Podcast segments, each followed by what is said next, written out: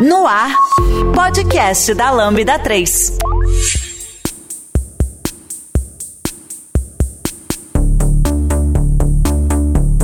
Olá, eu sou o Fernando Kuma e esse é o podcast da Lambda 3. Hoje nós vamos falar sobre desenvolvimento .NET no Linux. Hoje aqui comigo estão André Valente, Lucas Bertin, eu sou o Pedro Fernandes, sou o Rodrigo Bittencourt. Não se esqueça de dar 5 estrelas no nosso iTunes ou na plataforma favorita de podcast. Nos seguir no Spotify, porque ajuda a colocar o podcast em destaque e não deixe de comentar esse episódio no post do blog, em nosso Facebook, SoundCloud e também no Twitter. Ou se preferir, mande um e-mail pra gente no podcast@lambda3 e a gente está sempre atento ao seu feedback.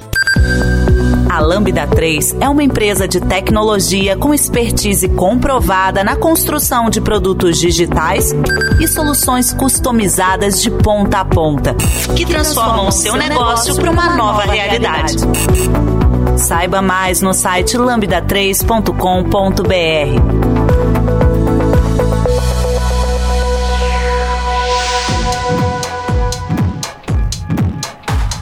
Bora lá, né, pessoal? Falar dessa plataforma maravilhosa, Linux.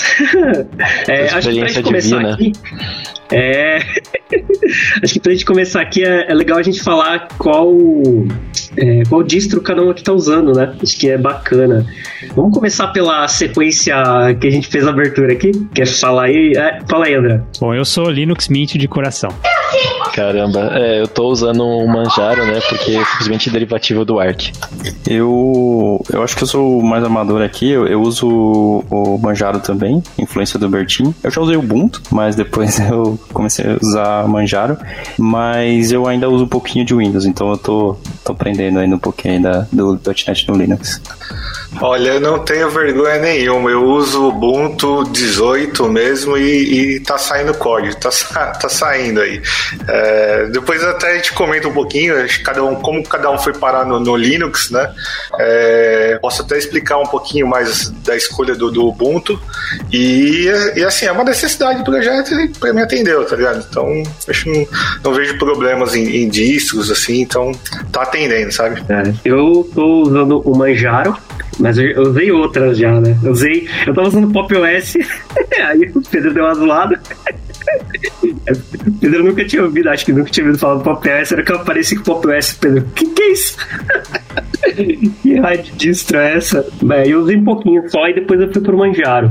É, eu tinha um pouco de medo, na verdade, de usar Manjaro, porque eu achava que eu ia só só me atrapalhar todo, mas até que tá, tá de boa, assim. Tipo, eu tô usando faz uns meses aí, tá tranquilo. Me, me adaptei bem, eu acho.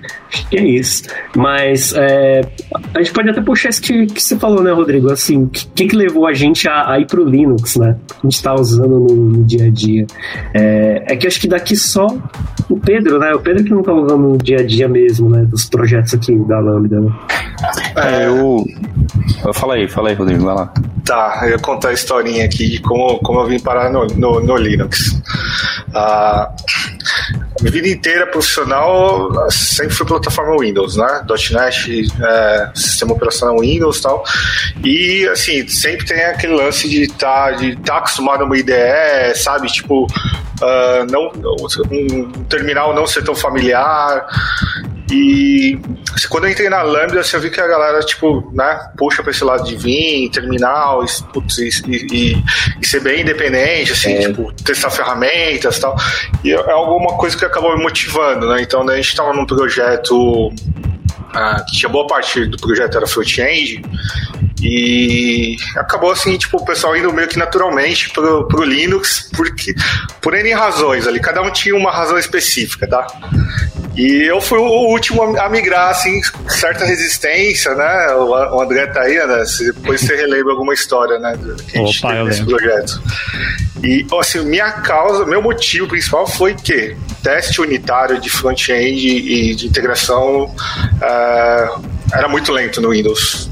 E eu vi a galera assim no, no, no, no Linux voava assim os testes, tipo mil, mil testes, rodava muito rápido.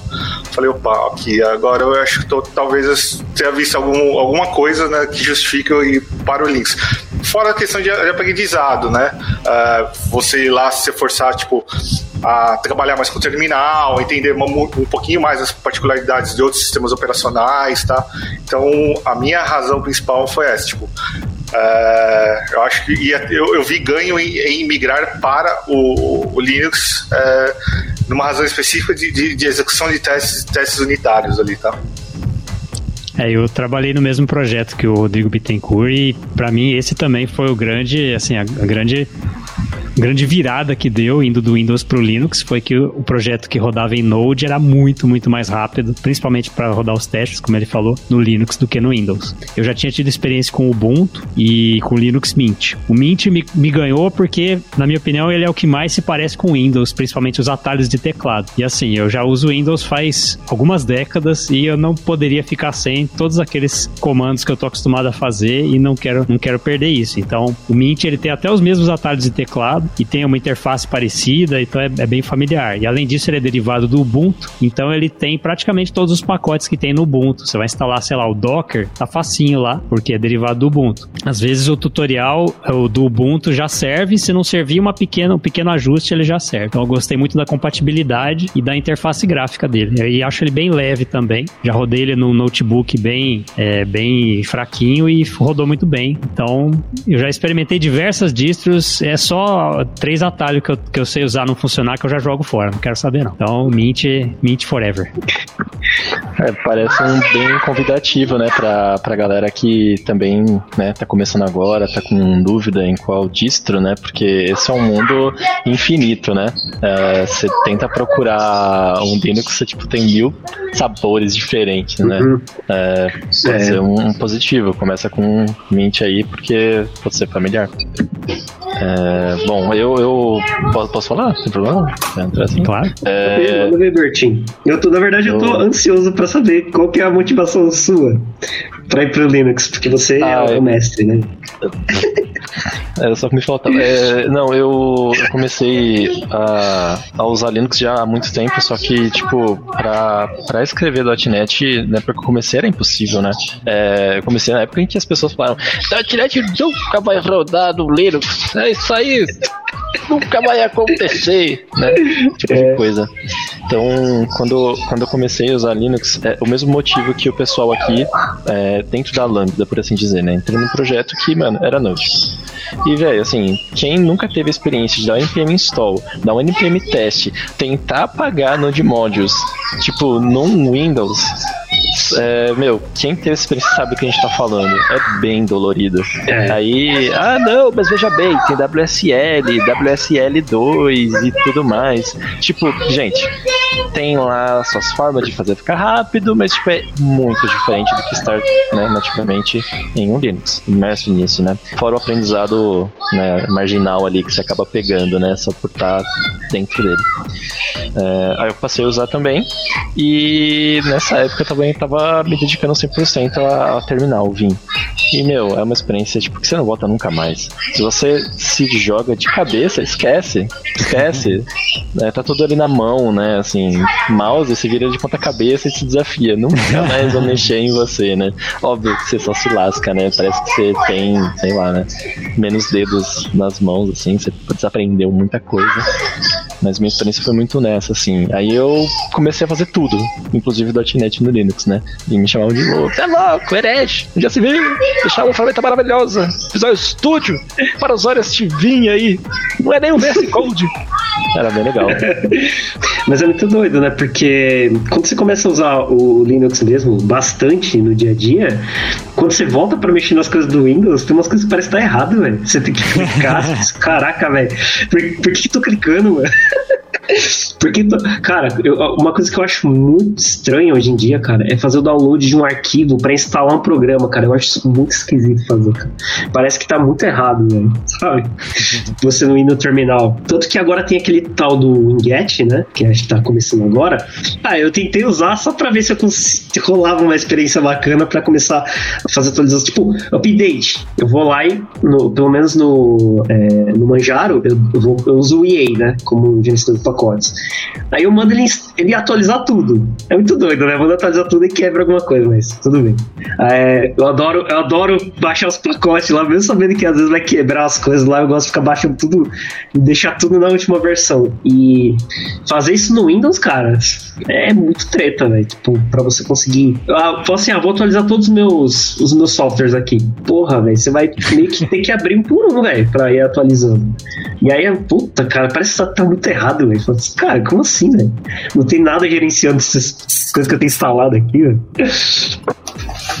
Essa sensação que você comentou aí, Okuma, é de ah, o que eu tô fazendo aqui tá diferente, né? Quando volta pro Windows, eu tive essa sensação quando eu fui pro Linux. Como é que eu faço isso? Como é que eu faço aqui? Mas é, eu ainda tô trabalhando de, fato com Windows, né? Eu trabalho com Windows e eu tô usando Linux, mas assim, no computador pessoal, né? Então eu comecei ali, para começar a entrar no, no, Linux mesmo, né? Comecei com o Ubuntu ali, instalei no computador pessoal, comecei a fazer uns projetinhos pessoais com .NET e depois eu teve uma vez que eu fiz uma atualização para uma versão não estável do Ubuntu, fiquei muito puto, que começou a travar tudo aqui, aí eu fui falar com o Bertinho, Bertinho, o que, que você usa aí? Ah, os Manjaro. Eu falei, é esse mesmo. Fiz o Manjaro ali. e, cara, eu, eu curti muito o Manjaro. E aí, assim, comecei, a, como eu falei, né, ter, um, ter umas experiências com projetinhos pessoais, fazer uns trabalhos é, em casa ou algum freelazinho, é, codando com .NET no Manjaro mesmo. Já comecei lá no Ubuntu, mas com o Manjaro eu achei que foi mais da hora. É, foi, foi nessa daí que eu comecei a usar mais o Linux, mas eu tenho ideia de, de, de usar mais ainda mesmo, né? Começar a fazer essa troca aí, talvez. Uma, uma coisa que me fez, acho que, ficar de vez no Linux é que eu fiz o dual boot, o André vai saber disso. Eu fiz o dual boot pra usar no computador da Lambda, e aí, cara, o Windows, meu, me tasca aquela tela, cara, aquela tela azul, que você tem que botar aquela chave lá pra poder passar pelo. É, como é que chama aquela tela lá em BitLocker, cara, é, aí é mó treta pra entrar no Windows de novo. Aí eu falei assim, ah, não vou. Aí eu fui, fui ficando no Manjaro, ficando no Manjaro, porque era mó treta voltar pra entrar no, no Windows de novo. E aí eu acostumei, tipo, ah, cara, eu então, vou ficar aqui só no, só no Manjaro mesmo, cara, que mais ali entrar e tá tudo funcionando. Deu um pouquinho de trabalho pra fazer tudo funcionar, mas, cara, depois que eu acostumei, bicho, aí eu já nem. Eu, eu chega na tela do Dual Boot, eu vou embora, cara, já vou direto pro Manjaro já. Caramba, hein? Tava pra ouvir que alguém achava mais fácil não entrar no Windows do que entrar no Windows. Essa aí, poxa, foi além. É que você já Graças viu a tela que ele tá falando? É, é aquela cara, tela da preguiça mesmo, cara. Que coisa escrota, mano. Nossa, ele tá, com aquela tela pra você digitar uma chave, aí você tem que buscar a chave, sei lá, onde moto treta. Meu, aí você acaba desistindo, fala assim, tá, você acaba, acaba indo pro Linux mesmo de Namar. Tá vendo? No final das contas, quem foi o, a, a, o grande culpado de eu ter ido pro, pro Linux foi a Microsoft. Nossa?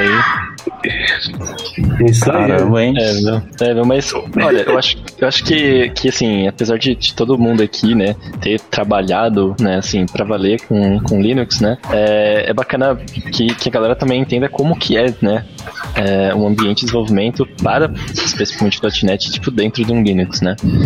É, eu, eu não sei se alguém quer, tipo, começar a compartilhar uma história, mas eu, eu trabalhei por praticamente um, acho que um ano e meio, assim, só com .NET e Linux. E foi uma experiência muito boa. Tipo, foi uma experiência muito boa, assim, pra mim. É, todo mundo sabe, eu uso Nelvin, eu uso vários plugins para poder fazer o trabalho que um VS Code faria tal. Inclusive, eu uso o motor do VS Code embaixo do meu Nelvin. Então, a experiência é muito parecida com o desenvolvimento dentro de um VS Code, só que mais rápido, né? Por não ter todo o workload lá de um Electron por trás, né? Abrindo um navegador e tal. Então, assim, foi uma experiência muito boa para mim. É, eu, eu ainda estava dentro de um Manjaro, então, é, quando eu comecei, não tinha muita, muito instalador. Eu tinha que me virar para instalar as coisas, né? Por conta. É, era uma vibe meio que tipo, a Microsoft ela só tinha instaladores para Ubuntu, né? Então eu olhava aquilo e falava, me recuso a baixar o pacote do Ubuntu e fazer katana aí para fazer funcionar aqui para mim, né? Aí liberaram o script de install, né, da SDK para CI e eu usava ele. Eu usava ele, meu, funcionava lindamente. Side by side, todas as versões, vários SDKs, era bem divertido. Mas, né, terminal 100%. Bertin, você usava o Nelvin direto mesmo. Você abria o Nelvin e configurava ele para ficar parecido com o VS Code. É, sim. Aí, como tinha gente que, tipo, é, meio que se sentia meio, assim, excluído, assim, né, por estar por tá usando o Nelvin, eu colocava, inclusive, o tema do VS Code, né? Que daí dava uma sensação na pessoa de, ah, beleza, tem as cores do VS Code, tem o highlighting do VS Code, o estilo de menu ele é parecido e tal. Aí era uma coisa mais palatável, assim, né? Porque, meu, é, se desse pra ver digitando essa coisa, esse cara tá louco. O que ele tá, tá apertando aí, velho?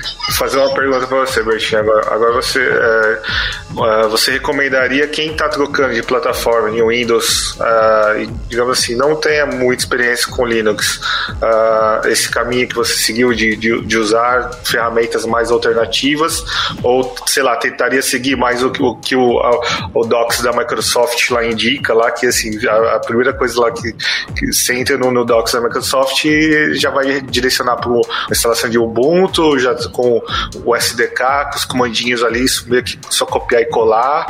É, não sei, o que, que, que, você recomendaria para uma pessoa que está pensando em vir para o Linux, codar é, .NET no Linux? Eu acho que a primeira coisa não seria nem é, o ponto de, de um SEO. Eu acho que talvez a discussão seja mais o ferramental tipo que a pessoa utiliza hoje. Se a pessoa está muito voltada a usar um Visual Studio, é claro que a pessoa tipo não, não vai curtir usar um VS Code, porque não vai suprir todas as necessidades dela, né? Então, assim, tem, por exemplo, um Rider. O Rider da vida é muito, muito, tipo, incrível, né? Assim, eu usei poucas vezes, mas, tipo, eu acho ele muito, muito legal, sabe? E é rápido pra caramba comparado com, tipo, outras ideias, assim, né? É, claro, não vai ser mais rápido que um editor de texto, né? Porque é uma IDE, né? Mas, tipo, poxa, é, um, é, é, muito incrível, né? Você poder escrever coisa lá dentro e ter a mesma, quase a mesma experiência com o Visual Studio, né? Melhor? Então, acho que. Ou, ou, melhor, né? Ou melhor mesmo, né? É, assim, gente, tudo que tá aqui, tipo, botou, boto as minhas aspas de opinativo, é tudo minha opinião, né? Então, a, a gente, o Linux é toda opinião, né, velho? A gente vai só falar de opinião aqui. Então, críticas bem-vindas. Né? Baseado em experiências pessoais, né? Sempre. É, baseado na vida.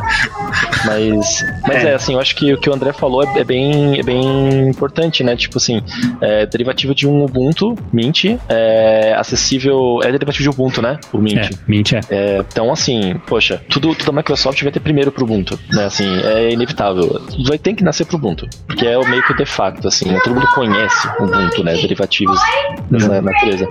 Então, velho, eu diria, não sabe nada, quer começar agora, começa pelo básico, coloca uma coisa mais acessível, que todo mundo já meio que utiliza, que, que é com .NET e Linux, vai pro Ubuntu, vai pro que a Microsoft te recomenda, porque você não vai estar desamparado. Vai ter coisa para você ali.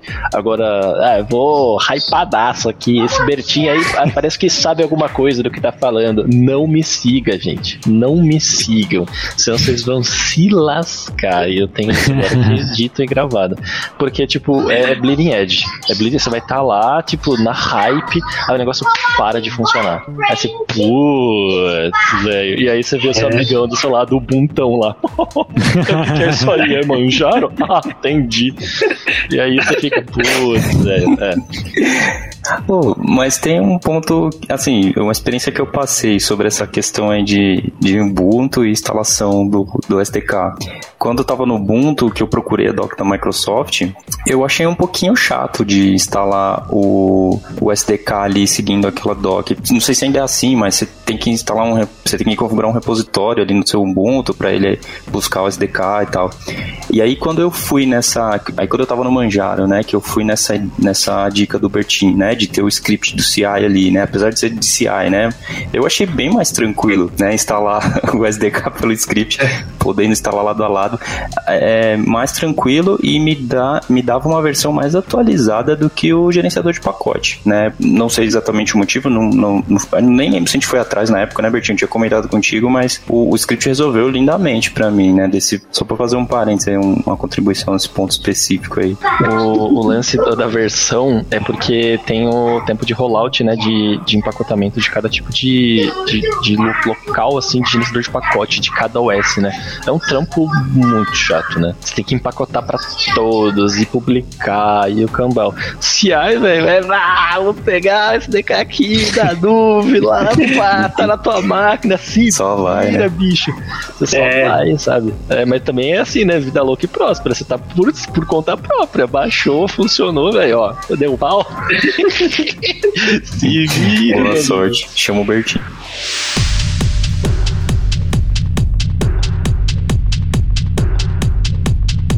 Vale a gente comentar aqui que é, o que roda no Linux é o .NET Core, né? Não o .NET, o Full Framework. Acho que vale a gente dar uma comentada da diferença, né? De uma coisa para outra, até para entender por que, que, que a gente não, não roda o Full Framework no Linux. A- Alguém sabe comentar? Eu sei mais ou menos isso daí, mas se alguém souber comentar. Eu colocaria a seguinte pergunta: o que é o .NET Full Framework e o que é o .NET Core? É, A gente, nossa, isso aí vai muito além, né, gente? Tipo assim, se a gente tentar entrar lá no, no site de, de download, né, da, do .NET, é, dá, pra, dá pra gente até colocar o link, né, pra, pro pessoal que, né, que quer dar uma olhada e tal. Mas, tipo, vocês entram lá, vocês vão ver que tem várias é, abas, né, pra, pra vários tipos de, de plataformas, sistemas operacionais e tal. Tem até uma aba de Docker lá, muito louca, que eu nem tinha visto. É, e, assim, no Linux, hoje, é- é engraçado isso, né? Mas tanto no Linux quanto no Windows tem a mesma recomendação, né? Se vocês abrirem lá, vocês vão ver .NET 5.0 recomendado, tanto para Windows quanto para Linux. Então, tipo, esse, esse negócio assim, ele mudou meio que recentemente, né? Depois a gente pode talvez é, falar um pouco mais sobre isso, ou linkar para outro podcast que fala sobre o .NET 5, né? É, mas agora meio que, tipo, o core não é mais o, o único que roda em Linux, né? Era uma verdade. Antigamente tinha, tipo, só o .NET Full Framework, que era apenas a plataforma voltada para a Microsoft, com dependências nativas, que faziam chamadas, né, assim, diretas para whatevers de Windows, chamadas de kernel, chamadas de sistema operacional, de WinAPI, todas as coisas apenas de Windows. O Core, não. O Core, ele, quando ele surgiu, né, o nome Core era porque era uma paradinha menor, reduzida, que tinham poucas implementações até de bibliotecas que hoje, que, na época, né, quero dizer, o Full Frame já tinha e funcionava muito bem. A gente foi aguardando isso ansiosamente, todas as bibliote- bibliotecas serem uma a uma, frameworks ao redor, um monte de gente chorando, gritando e arrancando os cabelos, que tipo as coisas não funcionavam. Aí vem Microsoft maluca falando, ah, vou ter um .NET Version Manager. Aí passa tipo três meses, puf, sumiu, não tem mais .NET Version Manager. Vamos usar o project.json, não tem mais, volta pro XML, todo mundo fica louco. Então, tipo assim, tiveram muitas, muitas mudanças, né? Até chegar numa versão, tipo, sei lá, é, estável do .NET Core. Que, assim, opinião de novo, pra mim foi tipo do 2.2 pra frente, assim, é, que estabilizou e começou a pegar é, tração, todo mundo começa a usar, começa a migrar coisas antigas para um core, ter mais é, projeção do que vai ser migrado, bibliotecas, aceitação, é, e, e é isso. Mas, tipo, então, acho que hoje, se pudesse dizer, é, é, agora, nesse exato momento, não, não tem mais isto do tipo full, full framework apenas, né? Que era uma verdade hoje em dia. Agora, recomendação única para Linux e Windows .NET 5, né? Mas, sinceramente, gente, eu não, eu não sei a fundo do .NET 5. Eu recomendaria, tipo, ir no, num podcast específico para falar disso, sabe? Porque não tenho argumento. Boa.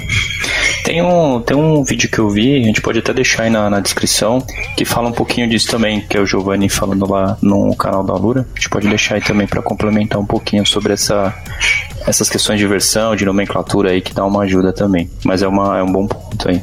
É, então, até, até esse ponto aí, onde nessa época, onde só existia o full framework, meio que você não, não, é, não dava pra rodar .NET no, no Linux, né? Você realmente tinha que fazer as coisas no, no Windows lá. Aí, né, teve, teve um rapaz aí muito inteligente, o tal do Miguel. Miguel, eu nunca sei falar o nome dele direito. É o Miguel de Casa, é isso? Ele, ele desenvolveu lá, ele fez o, o Mono. Aí o Mono pode chamar de framework também, né? Que, que rodava o, o C Sharp o .NET no Linux. O, o que na verdade aconteceu foi que esse cara ele viu a, a documentação, né? Do, do C Sharp lá do .NET, de como era do C Sharp não, do .NET, né? De como era a especificação e ficou interessado e começou a implementar um, um framework que conseguisse interpretar o código .NET no, no Linux. Na verdade, ele consegue rodar em várias plataformas, né? Assim, é, acho que não só no, numa arquitetura também, né? Em várias arquiteturas de processador. E ele consegue magicamente é, rodar esse .NET, cara, .NET em qualquer plataforma praticamente, né? Porque aí faz a tradução, o como é que chama mesmo esse treco? O Just in Time, né? Eu sempre falo JIT. É, né? E até hoje, lógico, a gente ainda usa o Mono para várias coisas, pro Xamarin, pro, eu acho que a Unity 3D ainda usa o Mono também, para poder compilar para várias plataformas, tipo Android, é, pro iOS. Então, ainda existe o Mono que faz, né, que roda o .NET nessas plataformas, mas é, a, partir, a partir do momento que o .NET Core é, passou, né, a a, a para compatibilidade para rodar o .NET no Linux, acho que bastante gente começou a realmente é, ir do mono para .NET usar o .NET na, na, nas distros Linux. E não necessariamente ela roda em todas as distros Linux, né? É, no site da Microsoft lá, é, que tem algumas informações sobre como instalar o .NET no Linux, tem uma lista de distros que, que o .NET dá suporte, né? Que não são todas, né? E não são todas as versões, mesmo das que tem suporte. É, mas hoje em dia a gente já consegue rodar numa gama bem grande, né? De distribuições. Eu fui ver aqui a versão do, do Mono hoje, ela tá na 6.12 né, a versão stable dela. Então, assim, né, continua em desenvolvimento, né. Teve um, um eh, talvez vocês possam falar melhor sobre isso, mas tipo, é, o, o .NET ele virou uma camada de alto nível, assim, né, onde tem especificação de como se implementa .NET, né, como se faz .NET. E aí, tipo, o .NET, o .NET Core, o Mono, todos eles derivam dessa spec, né, como se fosse um grande ECMA, né, de, de .NET, como se faz, né.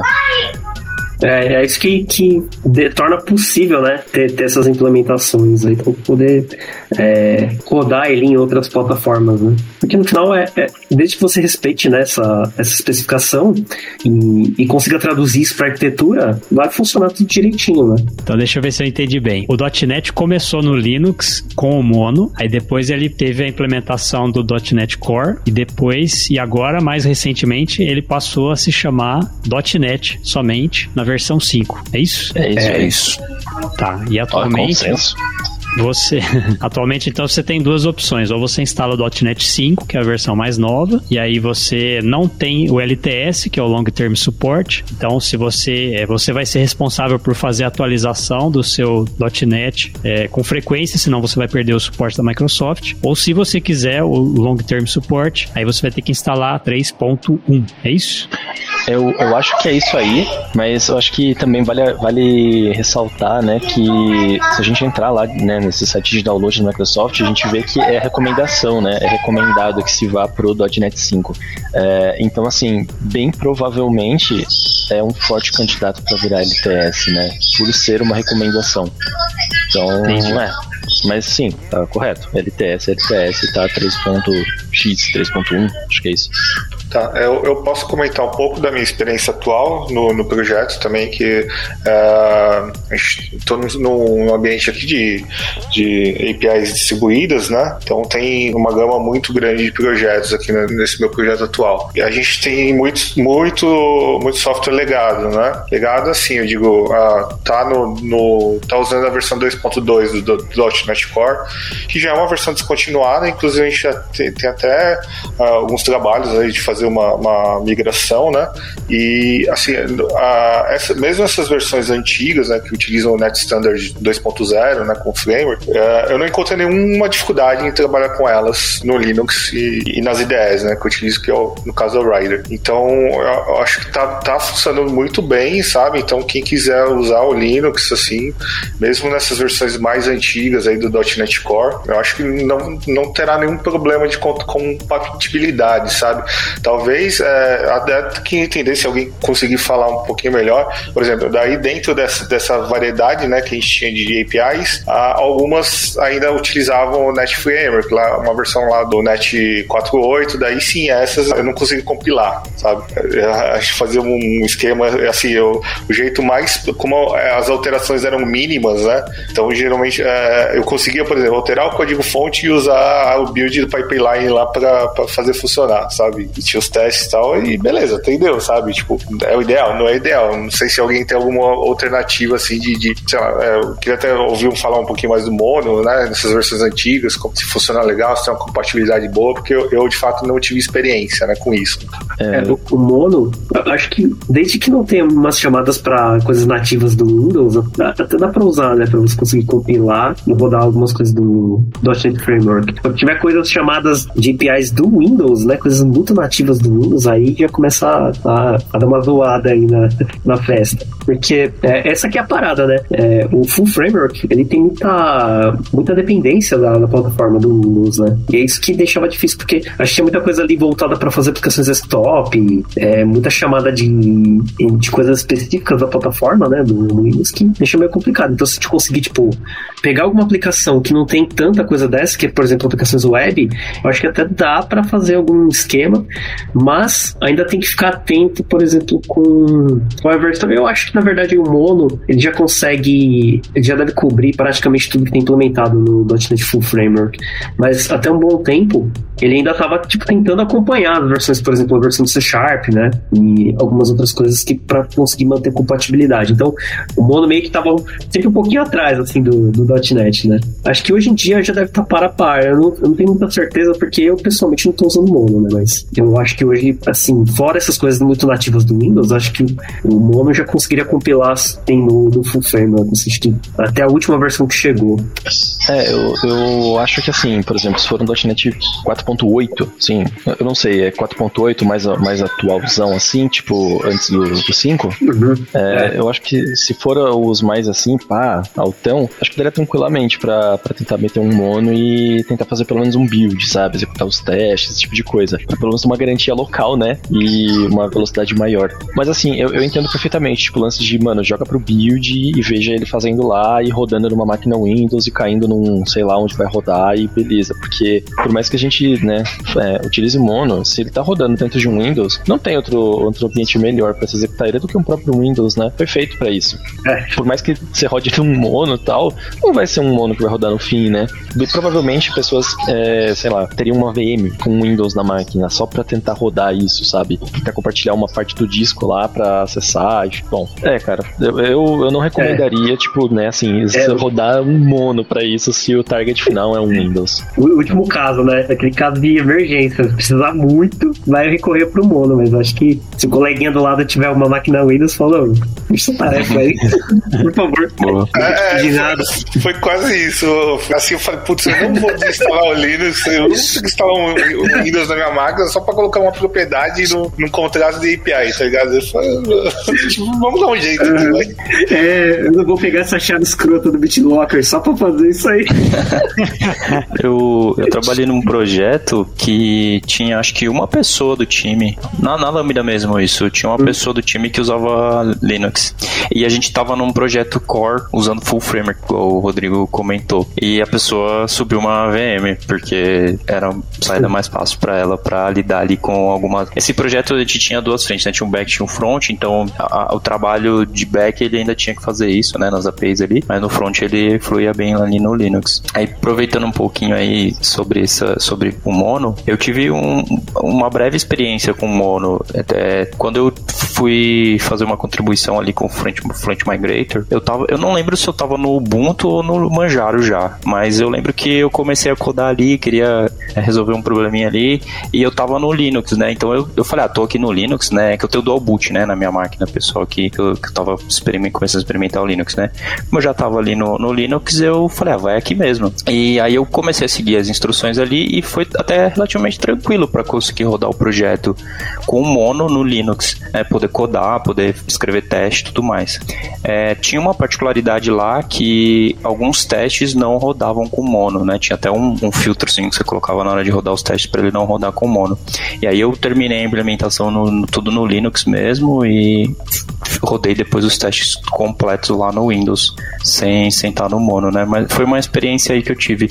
Uma outra, mas aí eu não me aprofundei muito, eu cheguei a usar o Mono Develop, que é uma ideiazinha, só que aí foi um cenário muito específico. Eu queria fazer uma POCzinha, um teste muito específico, com um cenário de full framework lá no Linux.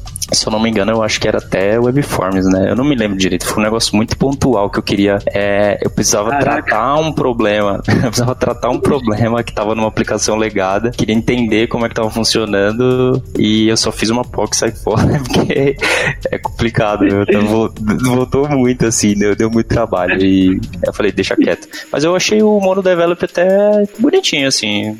Chamou atenção. Mas foi é. muito pontual. Depois eu joguei ele fora e fui embora.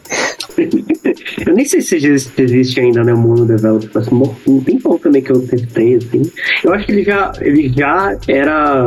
usava o Mono, né? Não, tem como você usar outro, é, outro framework, né? Não dá nem pra configurar. Eu não tenho certeza, faz tanto tempo já que eu fiz isso. É, eu também, eu não fui muito a fundo.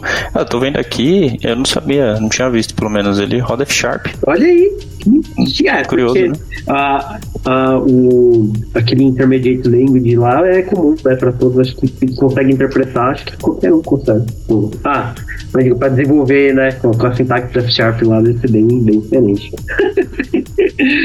Caraca. Caramba, tem uma linguagem chamada Vala, que ele também roda. Caramba, cara, deve ser da hora achar Vala. Imagina programar na Vala. Essa foi muito boa, nossa senhora. Caraca. É, mas olha, Bom, parece que esse mono develop tá que tá, né? É, 7.6, é. acho que é a última release. Olha aí. Então, eu não, eu não tenho muita certeza de qual que é a última versão que o, que o mono suporta do C Sharp, mas se não me engano era 7. Era o C Sharp 7 que suportava. E eu não sei até onde ele vai dar suporte na, nas novas versões do C Sharp, né? Mas é uma opção para você programar em .NET no Linux, mas, putz, meu, você ficar, tipo, sei lá, limitado à, à versão 7 do C Sharp, tem coisa, bastante coisa legal, mas tem muita coisa bacana nas versões mais novas, né? Que aí você não vai ter acesso. É, meu, eu acho que na Lambda tava bem dividido, né, pessoal que usa é, DE mesmo, né, como Rider ou Visual Studio, né, e é uma experiência bem boa, né, dentro do Rider. Eu nunca vi, tipo, alguém falando, nossa, meu, eu, eu sei lá, é, é terrível, não, não tem como. Não, na verdade não, o pessoal até coloca o... Tem umas firulinhas da hora, né, você bota, tipo, o gatinho é. lá, como é que é o nome do gatinho do arco-íris lá, mano? Nyan Cat? Isso, Nyan Cat pra fazer loading das coisas, cara, é mó legal, Verdade. velho. É mó, mó divertidinho. É, o que é ruim de, é, assim, do Rider é que é, é pago, né? Você não, pra você ter isso aí no computador pessoal é meio pesado. Não tem, né? Nenhuma versão que é, é tipo um community pra você usar na sua máquina pessoal.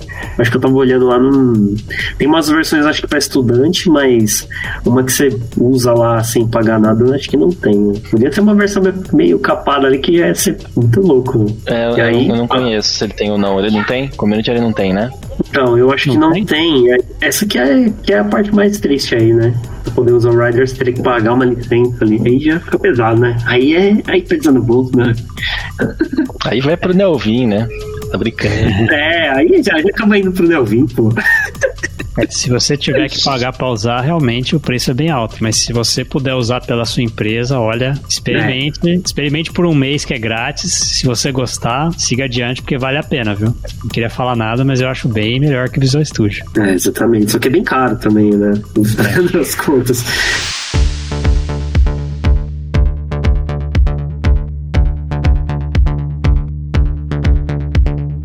Puxando, seguindo aqui na parte de, da, da, instalação do, do .NET, né, no Linux, teve uma coisa, cara, que me incomodou e acho que até hoje não tá resolvido, cara, que é, que é criar o certificado de o, aquele DevCert para você poder rodar uma aplicação na Spinet, né, é, que no Windows ele meio que faz, no Windows lá no Visual Studio ele faz sozinho, né, você tenta rodar ele já te pergunta, abre uma janelona na sua cara lá e fala, pô, gostaria, gostaria de um certificado? Aí você fala, lógico que eu quero vambora. E aí funciona tudo. No Linux, aí você tem que baixar o script lá, rodar geral, certificado. É uma parada assim, eu fiz, eu fiz acho que uma vez, não, fiz duas vezes esse processo. E aí, depois eu nunca mais fiz, porque aí simplesmente continuou funcionando. Mas eu lembro que essas vezes que eu fiz, eu tive que achar esse script, eu até guardei ele no, nas minhas anotações, para quando eu precisar fazer isso de novo. Mas isso é uma parada que é bem fácil de fazer no Windows, que você meio que nem, nem percebe que fez, que no Linux, aí vem aquela, né, a surra que você vai levando no Linux, né? Você vai tentar rodar, falar, você não tem certificado. Aí você vai querer gerar, aí eu acho que o CLI, né? Você vai tentar dar um. O .NET tenta falar para ele gerar, ele fala assim: não, não faço isso no Linux. Aqui não, aqui não tem isso pra você. se vira. Aí sai caçando onde que, como que gera essa, esse bendito desse certificado para poder rodar lá a aplicação ASP.NET e ele abrir, né, com, com o SSL lá. Pra, Vocês pra também ficaram com raiva dessa né? parada, hein? É, nossa, cara, isso me deu. Na hora que eu vi que eu não conseguia gerar, pior que dá, veio uma mensagem meio escrota, né? Tipo assim, olha, aqui no Linux não tem isso não, velho.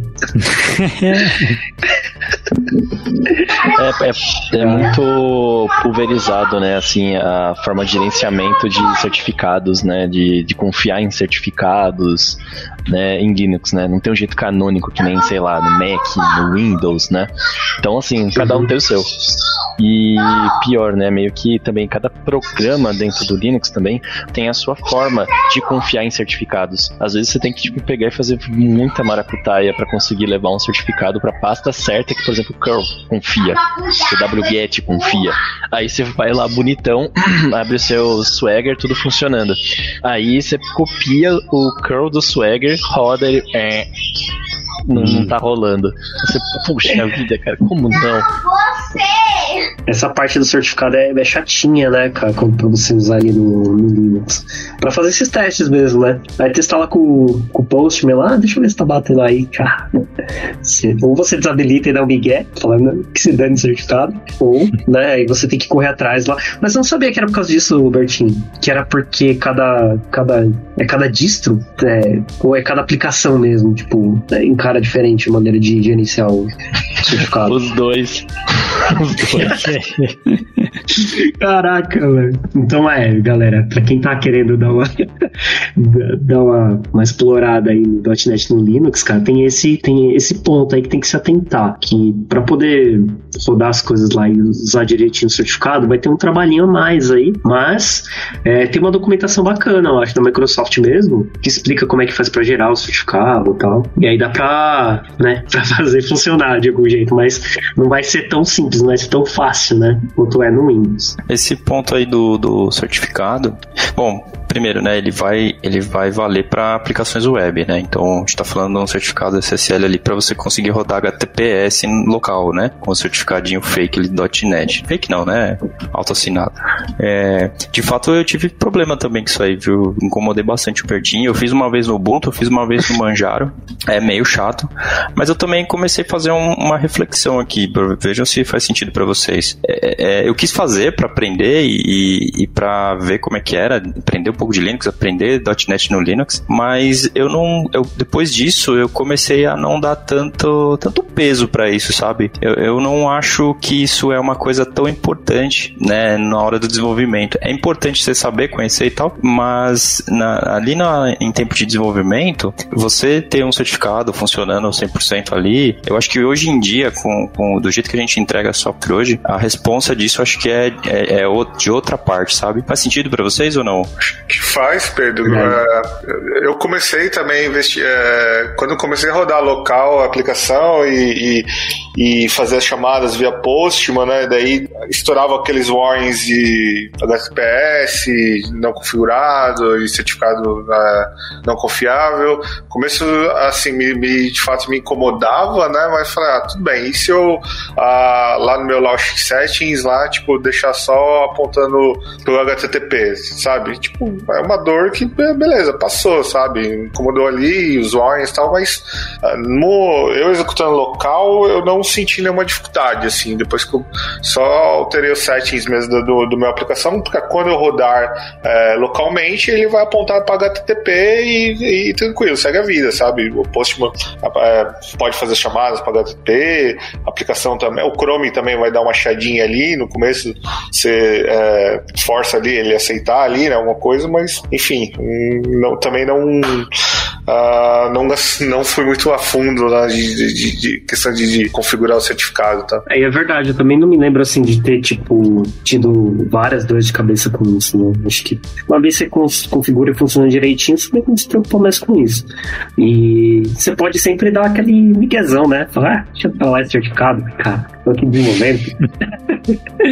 É, mas eu é. acho, eu, eu concordo, concordo com vocês, assim, eu acho que, é, falando de responsabilidade agora, eu acho que a aplicação gerenciar os seus certificados, subir com HTTPS, 443, Cambal, acho que foge um pouco, né, até porque o Ops disso fica um inferno, né, por onde você vai, onde você vai gerenciar? Você vai parar a aplicação para trocar o seu certificado que acabou de expirar, tem que dar um restart lá nos, nos pods, sei lá onde está rodando a aplicação, é, deveria ser um negócio meio que, né, você bota lá o cert e tá tudo já ok, né? Respondendo certificado novo, sem, sem parar, né? É, a gente tem um monte de proxy reverso para fazer isso. Mesmo num proxy, não, não usando um proxy reverso, um IS tem isso. IS, tipo, você vai lá e fala, bota certificado, vai na porta 443. Essa aplicação, tipo, não precisava saber disso, né? Já há muito tempo atrás. Então, é, eu acho que esse HTTPS é tipo um puxadinho para quando você quando precisa, né? A aplicação precisa muito desenvolver local e a droga tem que pegar TLPS e restrição para tudo quanto é lado, burocracia. Você fala, velho, vai ser assim, vai ser assim. Mas o ideal é não precisar disso, né? Sei lá. Verdade. É, até é, puxando essa parte que você falou, né, Bertinho? Tipo, vai, vai rodar lá no, no container, né? Vai rodar no pod e tal em geral, que vai, ele vai estar tá rodando no Linux, né, nesses lugares. Acho que a, a, maioria das vezes quando a gente faz uma aplicação .NET, ele vai rodar dentro de um container com Linux, né. Acho que uma das coisas que é, é bacana do, de você rodar no Linux .NET é que você está praticamente testando, né, codando num ambiente que ele vai rodar, né. Então é legal você ver como está se comportando, porque provavelmente está dando alguns problemas no seu ambiente, ele é bem provável que vai dar problemas também lá onde ele vai rodar no final das contas, né? Acho que é, é bom você ter esse contato, essa proximidade com o ambiente é, onde ele vai rodar no final. Mesmo que não seja exatamente a mesma distro, né? Que vai estar rodando em cima, mas acho que tá, você está mais perto do, do ambiente onde ele vai rodar do que quando você está no Windows, né? Você me fez lembrar uma coisa. É, muita gente também gosta de desenvolver dentro do container mesmo, né? Tem um container de desenvolvimento. Aí você mete lá um .NET Watch, fazendo live reload do seu código, né? Você salva ele compartilhando seu volume, né? Da sua máquina. Aí você não tem nem que instalar o .NET na sua máquina. Você não tem nada. Você só abre lá o Linux, balinha, sobe lá, Docker Compose Up, se tiver, dando sempre o watch, Nossa. cara. Você vai estar desenvolvendo dentro de um Alpine, de um, sei lá, é, no Alpine, pronto. Desenvolva no Alpine, é da hora. Mas é. Caraca, verdade. Só faz o, real. ele compartilha o volume, né? Pra, pra onde tá o seu projeto, né? Na, na sua pasta mesmo local. E aí compila dentro do container. Caraca, velho. Nossa, é mais fácil que usar o Global, Global JSON lá.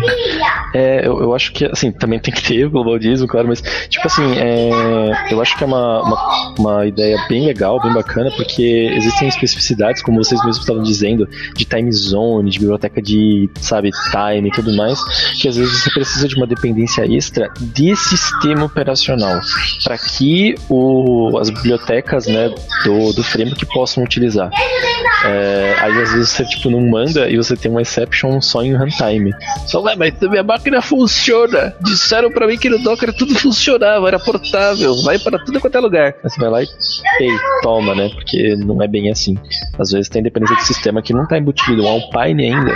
O Alpine é desse tamanho, né? Tem tipo megas de tamanho. Ele é extremamente capado, não tem nada. Então, é, eu acho bem bacana. O, quanto mais rápido possível rodar as coisas dockerizadas, né? Assim, tudo bem, não quer usar Docker, usa qualquer outro sistema de de containerização. Tem um monte aí agora, né, nascendo, sendo usado. Mas, tipo, roda containerizado, testa containerizado, porque, é, vai ser, vai ser bem legal. É, boa. Até pra quem não, não tá muito acostumado, né, com, com os, rodar as coisas dentro do Docker, é legal fazer as coisas no Linux, vai te dando espacinho, né, e botando o pezinho na água ali pra entender. Porque a hora que você for rodar dentro do ambiente, dentro de um container, né, você já meio que vai estar meio familiarizado com tudo lá dentro do container. É, isso eu acho que é um ponto bem legal, como eu tinha até tinha pensado nisso antes até. É, acho que Linux tá, tá entrando também, né, no, no, no, dia a dia. Quando você começa a ir para esse lado aí, né, das, das entregas nessas, nessas plataformas, infraestrutura, não tem jeito, né? Por mais que você esteja no Windows ainda, você ainda vai lidar com container, você ainda vai lidar com algum servidorzinho Linux é, é, é, é uma mão de via dupla, né? A gente querendo ir pro Linux, a gente trabalhando no Linux e o Linux também invadindo ali todos os ambientes onde as aplicações Nice. Estão rodando hoje em dia.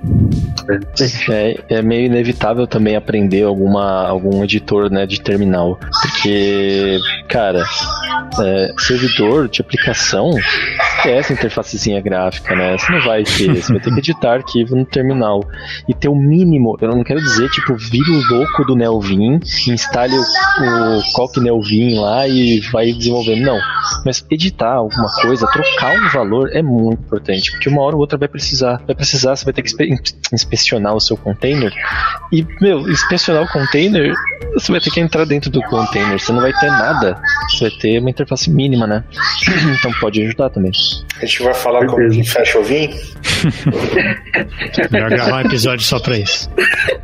Não, não, brincadeira, eu concordo totalmente com, com o Bertin. É, cara, desde, por exemplo, sei lá, configurar o host, sabe? Você vai lá direto no arquivo e tal. Alguns comandos básicos de, de, terminais, né, são essenciais, assim, pra quem quer trabalhar. Como eu falei antes, né, eu não tinha tanta familiaridade com o terminal, né, que me ajudou muito, até fazer um merchan aí, a Lura, depois, né, tem uma trilha de curso do Alura é, voltada para Linux, né, e comandos de terminal. Então, assim, foi um basiquinho lá, alguns cursos rapidinho que eu fiz ali. Tem a minha colinha até hoje que eu preciso, assim, sabe? Tipo, e daí é, é entre essas questões, né? tipo, vai lá, já puxa na linha de comando, já dá, né, um, um já puxa o arquivo no Vim, edita ele rapidinho, fecha e tchau, né? Dá, traz alguma é. agilidade no processo, né? É, cara, vai criar uma variável de bit, nossa, cara, isso é inacreditável. Você vai no Windows lá criar uma variável de bits, ele quebra a janela, velho. E clicar nos negócios lá, clicar no, novo, nova. Cara, pô, você vai no terminal lá, mas porta lá, a variável de bit, sai usando, pô. Caraca, velho. É, Acho que defensores você... do Windows diriam pra você ir no PowerShell que dá, né? É, é, mas não, eu, eu, não vou defender ela, não. Eu vou ficar com a sua opinião. É feio, mas dá. Dá pra é, não, não, dá pra fazer, mas é, eu digo assim: se você é um usuário Windows, né? Tem costume de usar o terminal, você vai fazer, não vai, né? Meio que você vai pegando costume. Aí, quando, aí o que acontece? Acontece exatamente isso que vocês falaram. Aí quando eu, usuário de Linux, vou lá pro Windows, eu fico querendo fazer terminal, cara. E eu uso aquela PowerShell e faço daquele jeito meio esquisitão lá, mas assim, porque aí eu vou querer fazer no terminal, mano. Porque eu acho mais, é, mais legal, né? Eu acho que é mais intuitivo. E aí você vê o quanto, o quanto é meio zoado fazer isso no Windows, cara, que acaba sendo o processo mais natural. Você realmente abrir a janela lá, com a janela escrota lá de variável ambiente e adicionar lá, né? Clicando nas coisas. Mas acho que à medida que você vai usando o, o Linux, quando você vai voltando pro Windows, você fica querendo fazer algumas coisas do jeito que você faz no, no Linux, e aí você vê o quanto é, é diferente, né? Você usar as duas plataformas. Eu acho que o Windows é, uma, é muito boa, mas para desenvolvimento parece que é muito mais, muito mais é, natural, né? Fazer essas coisas. Parece que o Windows não foi feito para isso, sabe? Parece que eles arranjaram um jeito de você conseguir fazer também.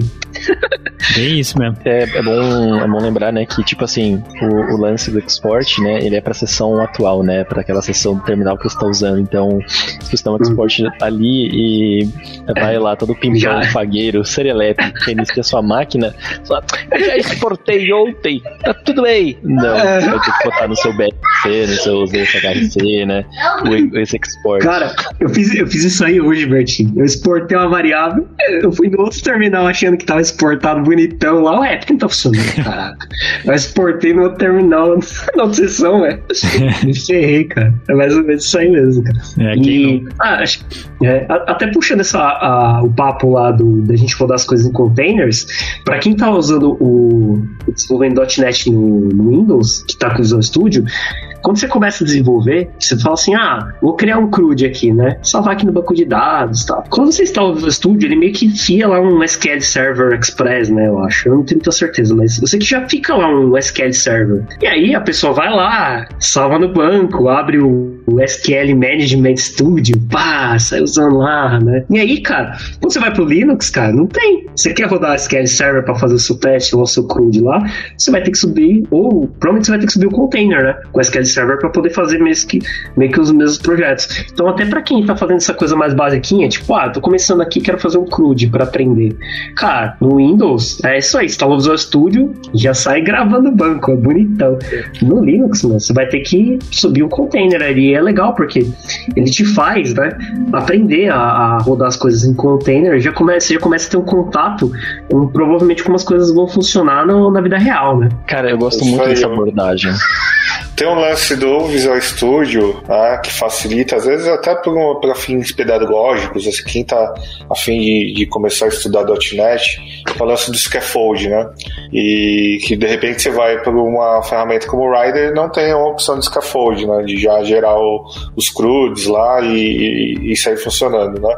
Então isso talvez seja uma barreira, assim, para quem queira, sei lá, começar a estudar .NET no Windows, que não tem uma certa é, experiência, né? E também tem esse lance também, Fê, do, do, realmente do SQL, né? Acho que vai, vai obrigar, assim, a, a pessoa também é, instalar o Docker. Sorte que instalar o Docker no Linux é muito mais fácil que, que você mexer no, no Windows, tá? Ah, deve entrar as opções de, de w, WSL lá tal, enfim, mas é, no, no, Linux hoje é bem, é bem prático, né? E também é, é para você levantar uma, uma instância lá do SQL, uma imagem do SQL no Docker, também você entra no. no é, é, muito, muito fácil. Você baixa ali, já tem os comandos direitinho, já configura login e senha e tal, subiu, bateu na porta ali, localhost e tal, lindo, tá funcionando. É, aí vem aquela a ideia né, do desenvolvedor né, de tá, tá sempre, né? Ah, putz, eu preciso mexer, mexer com é, uma questão de aprimoramento, né? De putz, eu vou ter que mexer com Docker, vou ter que mexer, começar a ver um pouquinho containerização e tal. E isso é um ponto assim positivo, né? Que eu vejo no, no, no para quem tá, tá indo para essa parte de desenvolvimento .NET no, no Linux, tá? Eu nem sei se dá para instalar um SQL Server no, no Linux. Nunca tentei fazer isso. Se tem Docker, tem, né? Acho que é isso. Tem Docker for Linux pra isso, tipo, tem, velho. É, mas, mas eu gosto muito desse lance de, dockerizar tudo, porque deixa muito explícito assim, né, as suas dependências de software, né, que você precisa para subir a sua aplicação, como configurá-las para meio que assim, velho, eu quero ver funcionando. Eu quero ver funcionando. Eu quero aprender agora, tal, ver como as coisas rodam e tal. Cara, você não deveria ser penalizado por isso, né? Você não deveria ter que aprender como funciona a aplicação por dentro para executá-la, né? É, tudo bem que assim não é a realidade de muita aplicação hoje em dia. Tipo, eu entendo que existem várias situações que impedem que isso seja né, dessa forma, desde burocráticos até, sei lá, máquina, né, de pessoa dev, que às vezes não suporta e por aí vai. Mas, meu, se você tiver um Docker Compose, é só abrir lá, você olha, tipo, a, a, a ordem hierárquica, né, das coisas que são dependência, e você vai vendo, ah, precisa de SQL Server, ah, precisa de um Redis, ah, precisa de uma fila de RabbitMQ, ah, precisa de, sei lá, né, ah, tem um worker aqui, tem sei lá o que, então, né, assim, fica muito claro, né, o que precisa e a ordem. Eu curto, assim, eu hoje não vivo sem isso. Praticamente a primeira coisa que eu converso em cada aplicação, independente da linguagem, é a definição da, de Docker Files e Docker Compose. Pelo menos para automatizar esse negócio de, de mostrar funcionando rápido. Esse ponto aí acho que também tá tem uma relação com quando você tá num time que tem pessoas em sistemas operacionais diferentes, né? Eu acho que isso tem uma certa relação aí. A pessoa que tá no Windows tem o, o, o SQL Local DB, como, como falou, né? Quem tá no Linux não tem. Então, padronizar mesmo, né? Tem um, um Docker Compose ali que sobe todos os recursos que a pessoa precisa, independente do SO, e, e segue a vida. Acho que padroniza, facilita para todo mundo mesmo. Na hora. E é, é acaba que a gente não. Pra quem vai desenvolver, né? Vai querer começar a desenvolver no, no Linux aí, o .NET, né? É, não, não que precise, né? Seja obrigado a aprender como funciona a containerização, né? É, usar o Docker, essas coisas. Não é obrigado. Mas, fatalmente, em algum momento você vai esbarrar em alguma coisa que vai ser mais fácil você aprender a usar containers. Então, é, eu acho que naturalmente as pessoas que estão né, é, desenvolvendo com .NET no Linux acabam se envolvendo, mexendo um pouquinho com containers, exatamente por causa disso que o Pertin falou. Às vezes você, você, não precisa aprender como funciona exatamente o RabbitMQ, né? Ou como você usa tal banco de dados. Cara, sobe ele e usa, sabe? Entender como funciona, de BA, um monte de coisas, né? Basicamente você vê como é que sobe o container dele, conversa com, aquela, com aquele recurso, né? Então, é, eu acho que em algum momento, para quem está desenvolvendo no, no, Linux, eu acho que para quem vai fazer um CRUD, se vai começar por aí, ah, vou pegar o .NET e vou fazer um CRUD. Já era, cara, aí já se ferrou, já vai ter que mexer no Docker também, velho. De cara já. É, é faz é. sentido, né? Se você está no Linux, você talvez não precise do, de um container. Mas se você está no container, a probabilidade de você precisar mexer no Linux é muito grande. Exatamente.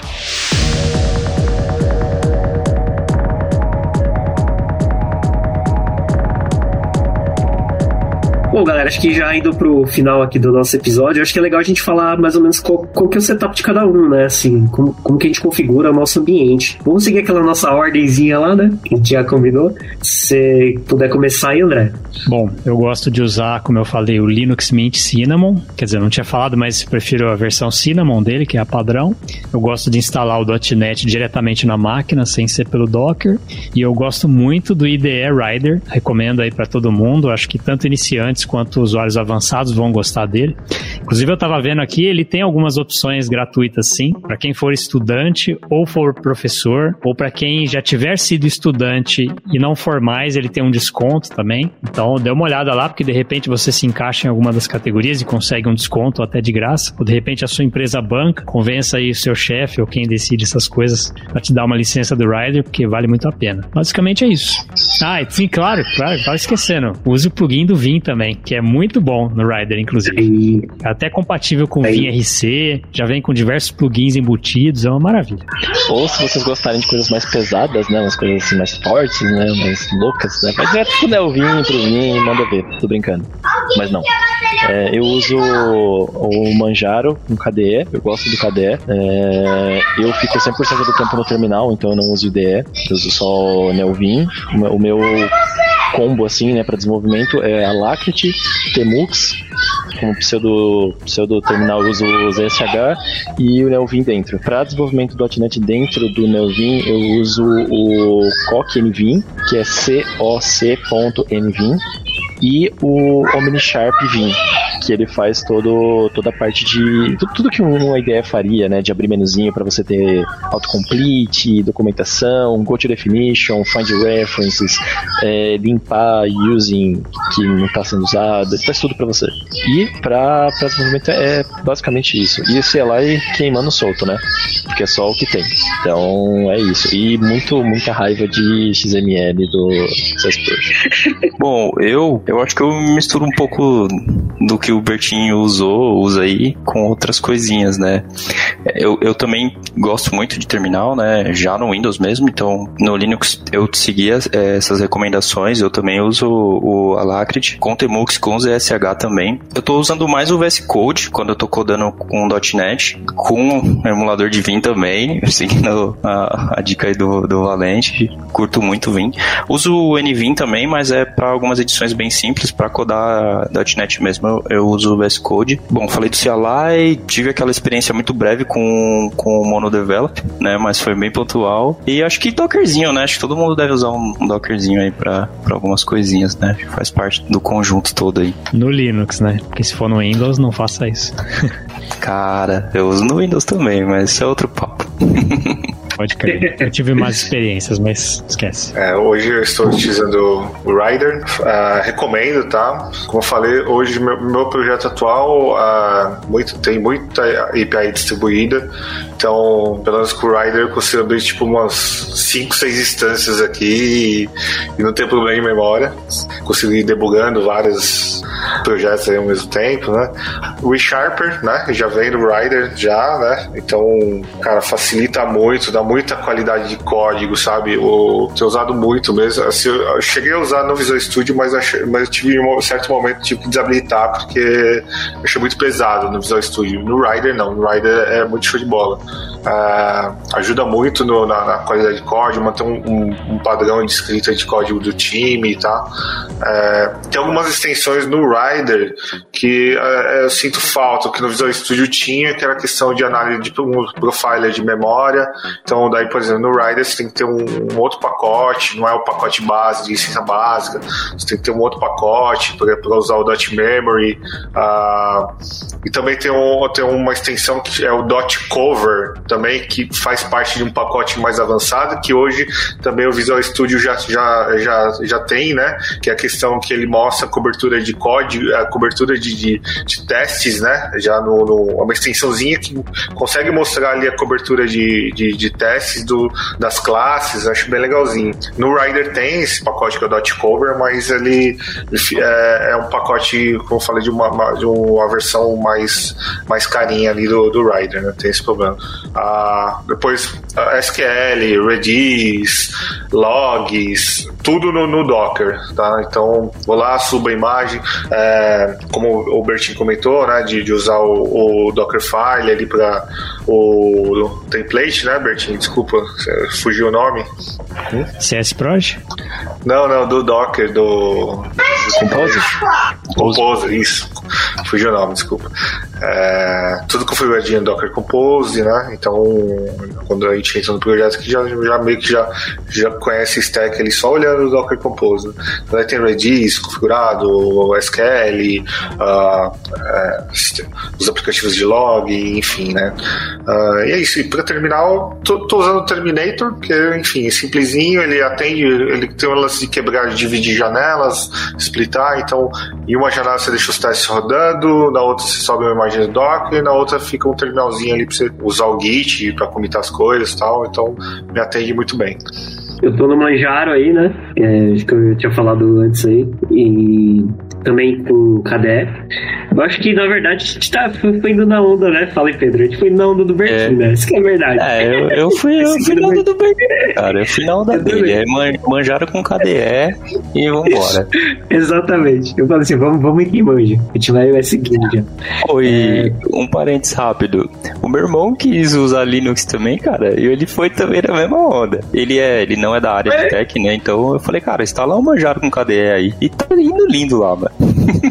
É, cara, é muito bom, é muito tranquilo. Eu acho, né? pra mim é tranquilo. É, eu uso. Eu, eu, agora eu tô usando o .NET que eu instalei pelo, pelo EA, né? Pelo gerenciador de pacotes. Um, eu uso o Rider, né? Eu, tenho, eu usando o Rider para fazer desenvolvimento lá, mas eu, eu tô alternando um pouco com o Visual Studio Code. E aí eu também uso o Vim, tanto no Rider quanto no, no Visual Studio Code. Engraçado que no Rider eu não consegui configurar aquele Relative Line Numbers para poder saber que, qual, qual, quantas linhas eu tô para baixo ou pra cima do cursor, cara. Eu não, eu não, não consegui até hoje. Faz meses que eu tô pra descobrir como faz para configurar isso. Mas eu não, não consegui até hoje. E aí, ah, que mais que eu tô usando? Docker, né? Docker, Dockerzinho. É, para terminal, eu uso um cara que chama Cool Retro Term. é um terminal meio, meio hipster, meio moderninho lá. eu também eu, eu, tenho também instalado o, o Alacrity, né? Que é o que, que o Bertinho e o Pedro estão usando aí também. Mas aí eu fui, eu acho bonitão esse terminal moderninho aí, aí eu uso esse Cool Retro. Aí. Eu uso o Temux, tá? E o Z, Z Shell. E aí o Z Shell com tudo aqueles monte de, de coisas, né? A gente coloca no Z Shell pra ele ficar bonitão, né? Vai ficar, ficar todo cheio de coisa, de brilho, de, de coisinhas, né? E acho que é isso. É um setup bem simplão, assim, né? Tem muita, tem muita coisa diferente. Eu já tentei usar NVIM mas pra, pra desenvolver, mas não rolou. Aí eu, eu, ainda tô, tipo, tentando aos poucos lá. Então eu tenho também o NVIM. Eu abro pra editar alguma coisa, assim, muito pontual. para tentar praticar um pouquinho, mas eu ainda não consegui. Eu não, eu não entender nem como é que está os pinguins nesse treco direito. Então ainda tô muito no começo, muito no começo mesmo. Mas é isso. Deixa eu perguntar, vale dar dica de Windows nesse Vale, manda aí, manda aí. Vocês precisavam ver as, o pessoal nas câmeras aqui que vocês não estão vendo. É. A gente fez joia. joia, vai. Reação é, a gente falou tudo uhum. bem. não, eu queria só dar duas dicasinhas. Uma é que se você gosta do Rider e quiser usar no Windows, pode. É a mesma experiência aqui no Linux, funciona perfeitamente. Inclusive o plugin de Vim também, nem precisa instalar o Vim separado. E a outra é esse, esse problema do BitLocker que o Fernando falou no começo. Eu não queria falar para não dar o spoiler spoiler para não pra galera não deixar de usar Linux, mas vamos falar, vai. Se você, se você tiver esse problema que você tem BitLocker no Dual Boot e quando você entra no Windows ele pede a chave do BitLocker, você pode evitar isso entrando no menu de boot da própria placa-mãe. Geralmente é F12 ou F2 e aí você é, aperta essa tecla e escolhe para dar boot no Windows e aí não tem esse problema. Ele, ele destrava o BitLocker automaticamente. Mas não deixe de usar Linux por causa disso, tá? É isso. Ah, não. Boa, boa. Agora pra mim é só Linux. Bom, galera, é, a nossa pauta aqui tinha uma cacetada de coisa ainda que a gente não falou, né? Tem um monte de coisa legal do, do desenvolvimento Linux, tem vários perrengues também, né? Que a gente também não comentou. Eu acho que já deu pra dar uma boa, né? Uma boa volta no que, que é o, a vida de quem tá desenvolvendo .NET no Linux, né? E eu acho que é isso, galera. Acho que esse momento agora é o momento, né? Blogueirinho. Se a galera, tipo, curtiu aí, é, gostou desse episódio, quiser mais, aí a gente tem uma pauta que a gente não terminou, né? E quiser saber mais, quiser mandar perguntas e quiser saber um pouquinho mais, né? Alguma curiosidade que talvez a gente não tenha comentado aqui, comenta, né? No, no blog aí, no post, manda e-mail, manda sinal de fumaça, dá um sinal aí pra gente aí que, que a gente adora falar disso. Se deixasse, a gente ficava aqui, sei lá, três horas aqui falando, esse episódio ia ficar imenso. A galera do marketing ia querer matar todo mundo aqui. Mas é isso. Então, galera, Vamos é, falar das vagas, Fê. Se vocês querem trabalhar com Linux aí no. com .NET no Linux, manda um currículo aí pra gente aí que estão contratando aí. E aí é uma coisa legal de dizer que na Lambda o pessoal tem a liberdade de poder escolher, né? Qual sistema gosta mais e as ferramentas que prefere usar para poder desenvolver. É por isso que aqui na Lambda, né, a gente tem pessoas que estão no Windows, pessoas que estão no Linux, e pessoas que estão em distribuições diferentes do Linux, que usa Studio Code, Rider, NVIM, PopOS. pode, até, pode até usar Pop OS também. é isso aí. Galera, se tiver afim aí de ter essa liberdade, poder escolher, poder trocar uma ideia com o pessoal aqui, tem bastante gente que curte trabalhar com, com Linux, né? Já passou por vários perrengues que pode né, dividir com a galera. Manda currículo aí, cola junto com a gente aí, porque é sucesso. certo, galera? Acho que é isso, né? Então, pessoal. Obrigado. Até mais, galera. Valeu. Valeu. Valeu, Valeu galera. Até mais. Até mais. Falou. Usem Linux. Uh. Use Vim também. Você ouviu mais um episódio do podcast da Lambda 3.